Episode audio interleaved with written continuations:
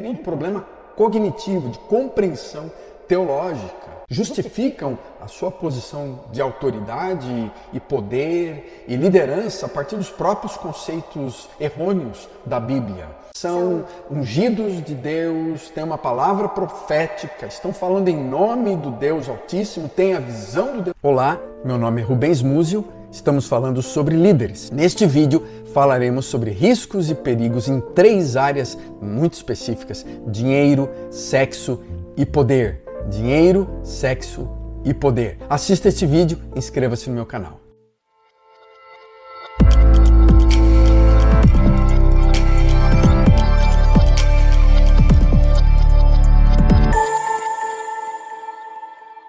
A terceira área é poder além do dinheiro e do sexo, é uma área em que os líderes falham com frequência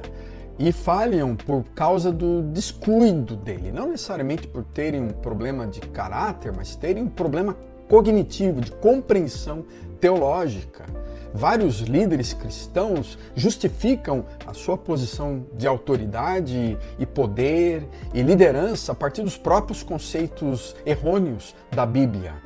a própria análise hermenêutica bíblica confusa, porque ressaltam apenas que são ungidos de Deus, têm uma palavra profética, estão falando em nome do Deus Altíssimo, têm a visão do Deus Altíssimo e frequentemente não conseguem compreender entre a visão de Deus, o que Deus está falando, o que a sua própria voz, seu próprio coração, seu próprio inconsciente, seu próprio consciente estão lhe falando. Então ele se confunde achando que tudo aquilo que ele diz vem de Deus, tem poder, sua palavra, a direção dele precisa ser seguida. Quem não compactuar com a sua visão vai causar divisão, deve sair. E, portanto, essa afirmação de que esse líder religioso esse líder olha para as escrituras sagradas e se sente um representante do próprio Deus, sente que tem em si a própria divindade, poder, a autoridade para falar o que tem que falar, para dizer o que está dizendo no púlpito. E para comandar aquele grupo faz com que ele tenha dificuldade para ouvir posições diferentes, para dialogar, para negociar, para construir um ambiente mais democrático e participativo e menos monárquico, ditatorial, tirânico frequentemente nepotista, apontando inclusive sua própria família para herdar, para liderar a igreja, com dificuldades para transição enormes da liderança. Isso vem a partir de uma conceituação errônea, limitada do que é ser líder, do que significa ser líder. A falta de compreensão de que a liderança para Jesus Cristo é uma liderança de servo, é uma liderança que o leva à cruz, é uma liderança que o leva a se doar, a acolher o diferente, a amar ao próximo, a não julgar, a não dominar a não, a não exercer esse poder que lhe era de direito, inclusive, de ser o conquistador, estabelecendo um reino, de dominar os romanos. Pelo contrário, ele fala que o reino de Deus está dentro de cada um de nós. É um reino de paz, de amor, é um reino humilde. Aprendei de mim que sou manso e humilde de coração. Mas as questões de poder são enormes na nossa liderança cristã, religiosa dentro do cristianismo, e a gente percebe que muitas vezes os pastores e líderes evocam textos bíblicos e práticas duvidosas, curiosas até mesmo, para amaldiçoar pessoas no, nos seus canais, na sua, no púlpito, na, na mídia social. Em outros casos de abuso de poder podem ser vistos em reuniões de avaliação, de analisação, de organização e ordenação de novos líderes em que há uma imposição muito forte sobre a autoridade, sobre o poder. Então, é uma área que nós temos que agir com cuidado. Precisamos avaliar as intenções e desejos do coração, precisamos retornar provavelmente à filosofia, ao Michel Foucault, por exemplo, para a gente avaliar as fontes, raízes do poder, a olhar para a psicologia de Jung, de Freud, e perceber como o poder exerce uma influência é, que pode ser danosa em nosso coração. Infelizmente, muitos líderes usam o poder como uma forma de, de controle, de domínio e,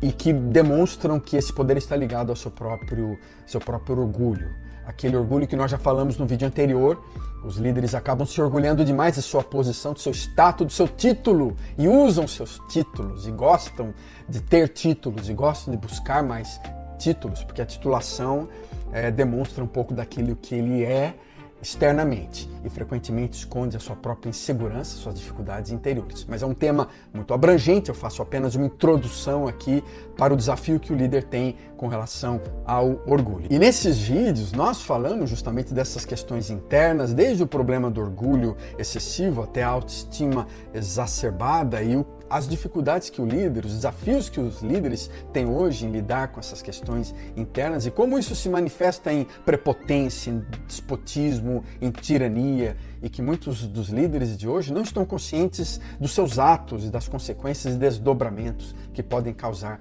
na comunidade. Isso pode reverter inclusive em assédio sexual, em corrupção. E nós falamos do risco sério, por isso a dificuldade que o líder precisa ter também para olhar para o seu próprio coração, a dificuldade do seu isolamento, cuidado da sua própria saúde e várias outras áreas que podem causar consequências gravíssimas, até mesmo falamos do esgotamento, da síndrome do burnout, depressão, que levam os líderes a questionarem sua própria vocação. Nós sabemos da importância que os líderes têm para a comunidade, nós sabemos da importância que os líderes têm para as nossas organizações, nós sabemos também do valor que a liderança, para vários de nós que estamos engajados em posições pequenas ou grandes de liderança, a importância que as escrituras sagradas nos ensinam, nos mostram, o desejo que Deus tem que sejamos líderes saudáveis. Por outro lado, nós temos visto líderes muito doentes vindo essa imensa pressão que eles sofrem diante das instituições religiosas, diante dos conceitos neoliberais de empresa nos dias de hoje. A nossa esperança, portanto,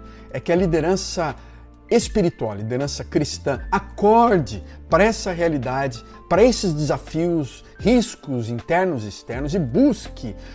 a saída dessa situação a partir de uma teologia mais saudável, a partir de um modelo de liderança que nós vemos em Jesus Cristo, que reflita esse padrão, esse estilo de vida, essa graça, essa humildade, essa leveza, essa beleza que nós vemos no coração de Jesus Cristo, que diz: Aprendei de mim, que sou manso e humilde de coração.